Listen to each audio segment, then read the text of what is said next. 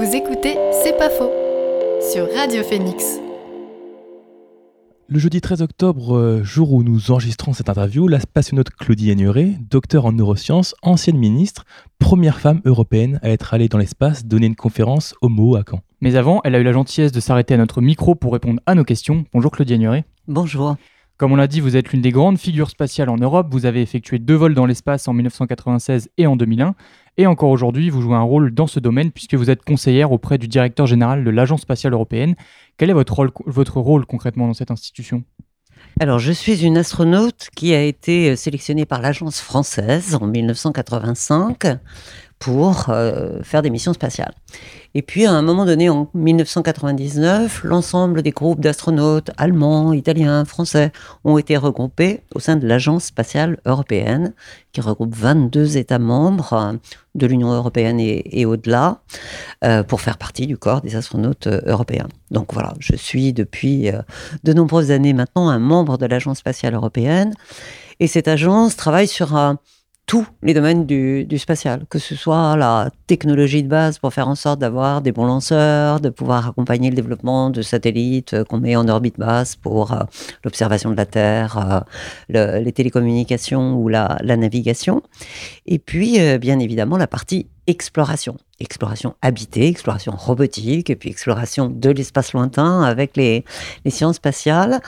Et moi, j'ai été beaucoup impliquée sur ce qu'on appelle le vol habité en orbite basse, puisque les stations spatiales dans lesquelles j'ai volé, c'est à 400 km en orbite autour de la Terre. Et aujourd'hui, vous en avez tous entendu parler, l'objectif qui va arriver très prochainement, c'est le retour sur la Lune. Et donc, mes dernières années de travail au contact de l'Agence spatiale européenne étaient pour voir comment on pouvait développer des infrastructures permanentes sur la surface de la Lune, de façon à ce que des équipages puissent y vivre, y travailler, apprendre, à utiliser ces infrastructures pour bien évidemment faire de la recherche sur la Lune, mais aussi commencer à préparer l'exploration plus lointaine, en particulier vers Mars. Alors, quelle place euh, aujourd'hui l'Agence spatiale européenne, elle occupe face, euh, je pense notamment aux agences américaines et, euh, chinoises? Alors, vous avez raison, il y a deux grandes agences, enfin une que tout le monde connaît, qui est la, NASA, l'agence américaine, qui s'occupe essentiellement de la partie exploration robotique et avec des équipages. NASA ne va pas s'occuper de développement des satellites d'observation de la Terre, enfin tout ce que j'ai cité comme euh, enjeu que l'Agence spatiale européenne euh, aborde.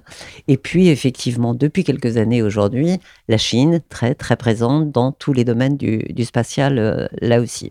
Faut pas oublier bien évidemment l'agence russe qui, même si aujourd'hui la situation est, compliquée, et plutôt sur des enjeux de défense d'ailleurs, est quand même celle qui nous a beaucoup appris dans, l'exploration de l'espace. Hein. Il faut se souvenir de 1961 et du vol de Gagarine, et puis de tout ce qui a suivi du, côté russe. Alors, euh, couverture, le champ euh, d'activité de l'Agence spatiale européenne est donc très très large hein, sur l'ensemble des, secteurs du, spatial, ce qui n'est pas le cas des, autres agences. Et en ce qui concerne l'exploration, peut-être une, remarque euh, préliminaire, l'Europe n'a pas fait le choix pour l'instant, mais ça peut bouger, d'avoir un accès autonome pour des équipages à l'espace. Aujourd'hui, seules ces trois puissances que j'ai citées, la Chine, les États-Unis et, la Russie, sont en capacité de transporter des équipages, soit vers l'orbite basse, soit au-delà. L'Agence spatiale européenne, pour l'instant, a des superbes lanceurs, Ariane, Ariane 5, et on attend Ariane 6 très, très bientôt, et puis aussi un plus petit lanceur qui s'appelle Vega. Mais ces lanceurs sont des lanceurs pour des charges utiles automatiques pour des satellites ou des, sondes euh, automatiques. Donc, euh, ce choix est un choix important pour se dire est-ce que l'Europe, à un moment donné, va porter une ambition d'avoir la capacité complètement euh, autonome d'accéder avec des équipages à, l'espace, mais ce choix n'est pas encore fait, il est en réflexion.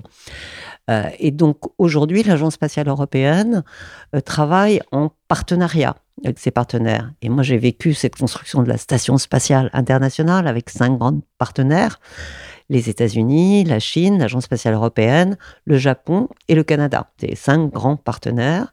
Et donc, effectivement, c'est tout de même un programme piloté par les États-Unis, comme le programme lunaire qui est en cours de préparation, mais sur lequel la contribution européenne est euh, indispensable et importante, avec des laboratoires scientifiques, des éléments de, contrôle du, fonctionnement de la, de la station.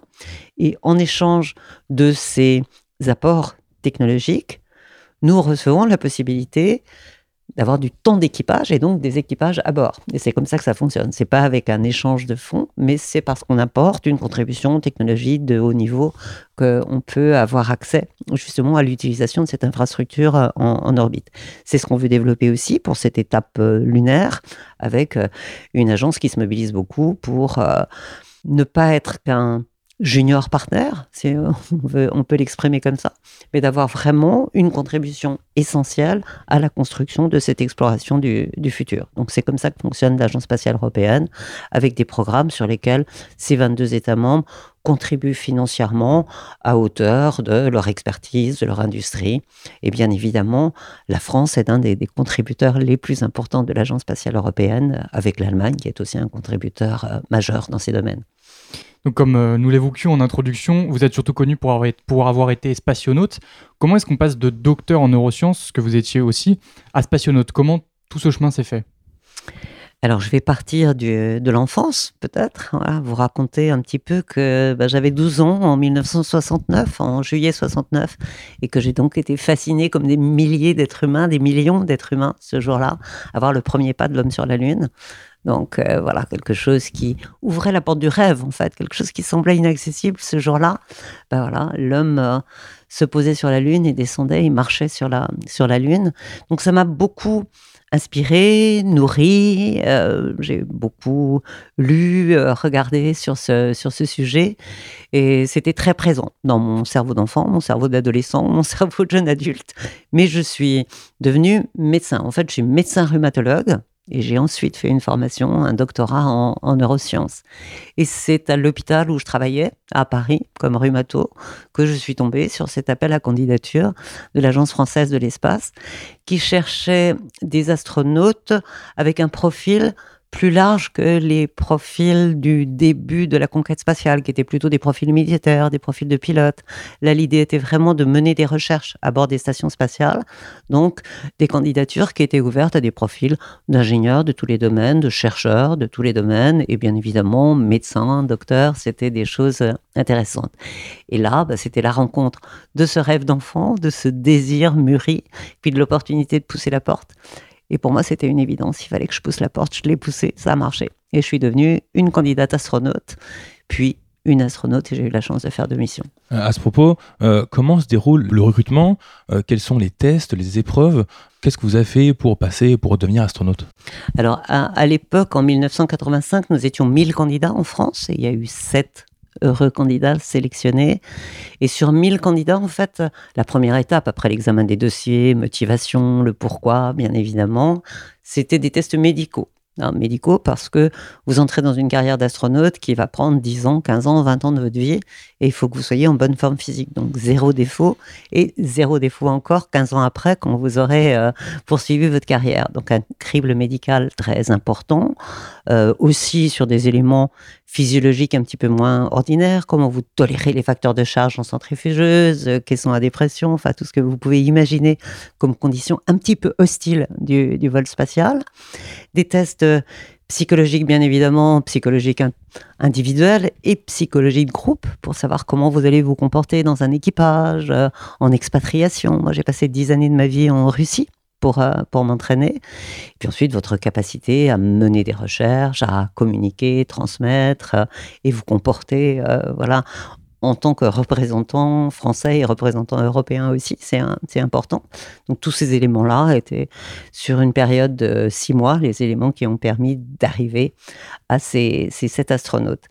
Et puis ensuite, quand vous êtes assigné à une mission, vous allez partir réellement l'entraînement. Et moi, je suis partie à l'entraînement à la Cité des Étoiles, près de Moscou, en 1992. Et là, au-delà de votre métier de base, ben, vous apprenez toutes les autres compétences qui vont vous être nécessaires pour euh, réaliser la mission spatiale. C'est-à-dire que moi, je suis devenu un petit peu ingénieur, j'ai appris à gérer euh, des systèmes complexes, euh, des plateformes gyrostabilisées, enfin des choses que j'avais pas appris en médecine ni dans mon doctorat de, neurosciences. Donc, apprendre très largement de, multiples nouvelles connaissances, acquérir des compétences travailler en équipage dans des simulateurs pour répéter ces phases de la mission, ces, moments de, complexité, apprendre à travailler aussi avec les centres de contrôle de la mission euh, qui sont au sol en support, hein, parce que en orbite basse on a cette capacité à, communiquer pendant pendant la mission. Donc en fait on se connaît bien dans l'équipage. Et moi, j'avais un équipage de trois personnes dans une capsule Soyuz sur la fusée Soyuz, côté russe. On est un équipage de trois. Et voilà, on se connaissait bien. On avait des profils très différents. Donc, moi, j'ai beaucoup apprécié la diversité ben, de genre, bien évidemment, mais il n'y a pas beaucoup de femmes à l'entraînement, comme vous pouvez euh, vous imaginer. Aujourd'hui, il y en a un petit peu plus, mais des gens qui étaient des militaires, des civils, des pilotes, des ingénieurs. Donc voilà, apprendre à être. Euh, plus en capacité tous ensemble de réussir la mission parce qu'on va s'enrichir avec nos diversités et nos compétences euh, différentes. Et ça, ça prend beaucoup de temps. Et c'est vrai que l'entraînement est, est, long pour se sentir en confiance soi-même avec ce qu'on va avoir à, faire, confiance avec la technique, bien évidemment. Il faut être en confiance avec la, le lanceur, la capsule et les systèmes que vous aurez à, à gérer. Et puis, cette confiance mutuelle de l'équipage qui sait que, voilà, on est tous embarqués pour une mission, difficile, mais où l'objectif, c'est le succès. Donc euh, ça nous structure quand même euh, beaucoup et on est euh, jusqu'à présent, je crois qu'il n'y a pas eu beaucoup de problèmes dans les équipages. C'est quand même des, des, entraînements longs. On est même amené à vivre des situations de survie en cas de situation non nominale, comme on les appelle dans notre jargon, c'est-à-dire si ça ne se passe pas tout à fait comme c'était prévu on arrive à maîtriser l'environnement complexe, style le confinement, l'isolement et tout ce que représente euh, une mission spatiale pour pouvoir profiter au maximum de cette situation de microgravité où on flotte dans, dans les trois dimensions et ce regard absolument magnifique par le hublot. Quand on tourne autour de la Terre en 90 minutes à 28 000 km/h. Et justement, qu'est-ce qu'on ressent une fois qu'on, que ça y est, on y est dans l'espace On a attendu plusieurs jours. J'imagine beaucoup de pression sur les, sur les jours qui, qui précédaient. Une fois qu'on y est, qu'est-ce qu'on ressent? Le premier vol, c'est. Vous en avez rêvé, vous en avez parlé, partagé avec vos collègues qui ont déjà volé. Je disais toujours, la réalité a été encore plus belle que le, le rêve que j'avais imaginé. Et c'est vrai que cette première sensation de liberté euh, de son corps, de cette légèreté, de se plonger dans cet environnement de, de microgravité, d'utiliser les trois dimensions de l'espace. Bon, c'est quelque chose qui est assez plaisant. Il y a un plaisir physique à se sentir dans cette, euh, dans cette condition. Après, il faut la maîtriser, hein, parce qu'il faut contrôler ses mouvements, il faut fixer ses pieds pour travailler sur un rack euh, d'expérience. il y a une façon d'organiser son travail qui est un peu particulière. Il faut aussi recaler un petit peu nos références de terrien à des références en trois dimensions. Donc, sur le plan cognitif, sur le plan physiologique, il y a des, adaptations assez rapides, en fait. Je trouve qu'on s'adapte assez rapidement. Euh, donc, c'est à la fois beaucoup de plaisir de découvrir cet environnement et puis l'émerveillement, la fascination d'être ces moins de 600, on est 590 privilégiés à avoir eu la chance de voir la Terre par le hublot des stations dans lesquelles on a travaillé. Peut-être que vous avez eu des craintes. Il y a certaines personnes qui parlent de l'overview effect, l'effet de surplomb. Mm. Euh, Est-ce que vous avez eu des craintes? Est-ce que c'est quelque chose qui vous a touché? Alors, l'overview effect, effectivement, c'est un petit peu le concept de ce regard euh, particulier par le, par le hublot, avec bah, déjà un champ de vision énorme. Hein. Vous voyez 2500 km de, de, champ de vision quand vous, vous regardez et vous défilez en 90 minutes euh, autour de la, la Terre. Vous voyez cette Terre complètement isolée dans le cosmos noir par ailleurs. Vous voyez bien évidemment sa rotondité, je le dis toujours, la Terre est ronde. Vous voyez cette pellicule d'atmosphère qui fait que c'est le seul endroit où il y a de la vie. Et la vie, on la voit par les lumières des villes euh, pendant, pendant la nuit. Vous voyez ces déserts, ces montagnes, ces, ces plaines, euh, ces océans. Hein. C'est vraiment très beau, donc plein d'émotions. En dehors du fait du sensoriel, vous voyez des choses avec une dimension que vous n'aviez jamais vue, parce que c'est beaucoup plus large, beaucoup plus rapide aussi, que vous le voyez avec un corps euh, léger. À la limite, vous oubliez votre corps, vous n'êtes qu'un regard euh, qui se jette par le hublot. Donc il y a cette partie très sensorielle, cette partie d'émotion, être émerveillé, fasciné par la, la beauté. Et après, c'est vrai que ça vous amène intellectuellement à vous dire, bah, cette Terre, c'est notre vaisseau spatial de l'humanité qui transporte l'humanité dans le système solaire. Et tout autour, bah, c'est un cosmos très mystérieux et plutôt hostile. Et donc ça nous plonge dans ce, cette distance et cette euh, responsabilité qu'on ressent, comme quand on est un membre d'équipage dans la station et qu'on se dit c'est de notre responsabilité de faire en sorte que la station se, porte bien, qu'elle fonctionne bien.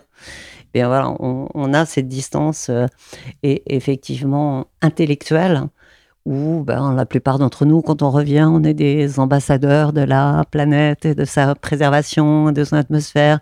On est des ambassadeurs de la responsabilisation de, chacun. Et on, a tous beaucoup envie de transmettre, de partager. Et ça fait, ça fait partie de notre mission, mais de notre plaisir aussi. Donc c'est vrai que ça nous transforme. C'est une expérience euh, transformante. Je ne dirais pas qu'il y avait de la, de la peur. Pour moi, j'ai toujours vécu avec... Euh, de l'émerveillement, de la fascination, l'appétit de tout ressentir, de tout enregistrer. Euh, pas beaucoup de temps pour prendre des photos, mais euh, voilà, de l'enregistrer au moins dans mon, dans mon cerveau pour le raconter au, au retour. Après, on est très bien préparé. Moi, j'avais bien confiance dans le, dans le système. On a une interaction avec le sol, un équipage qui, qui fonctionne bien. Et j'ai eu une mission où il n'y a pas eu de pépin, il n'y a pas eu de dépressurisation par collision, il n'y a pas eu de feu à bord. Donc ces situations-là, si je les avais rencontrées, peut-être j'aurais éprouvé euh, une forme de, peur, euh, probablement, même si on est entraîné au sol d'ailleurs à, gérer ces situations. Moi, j'ai eu la chance d'avoir des, des missions sans problème, donc j'ai vécu que le bon côté de la situation. On va faire une petite pause musicale et écouter Sylvie et le titre Further Down the Road. À tout de suite sur Radio Phoenix.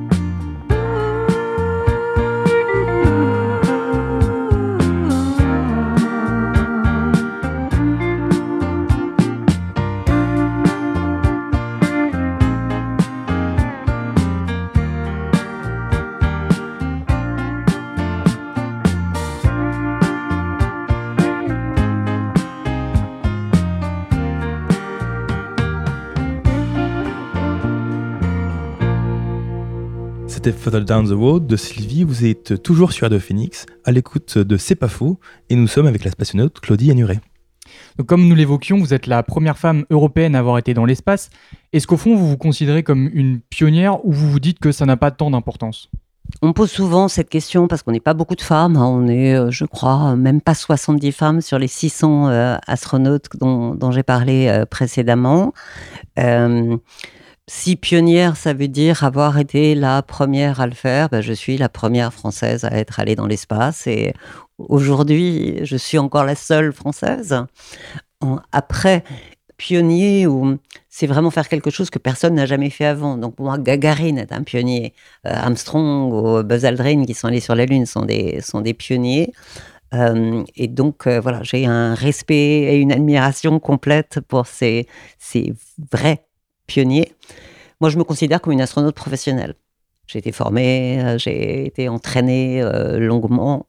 Donc je ne me considère pas dans la catégorie des, pionniers, mais je suis tout à fait consciente que le fait de pouvoir en parler, faire des conférences aux étudiants, faire des conférences dans les écoles, ça a quelque chose qui est, euh, oui, inspirant, motivant, ça, ça ouvre des, des possibles. Et pour certains, le monde des astronautes et de l'exploration habitée, c'est quand même encore quelque chose qui est du domaine du, du pionnier même si on est maintenant très très professionnel.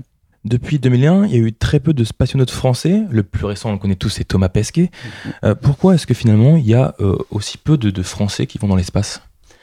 Il y a quand même eu 10 Français qui sont allés dans l'espace. C'est pas peu.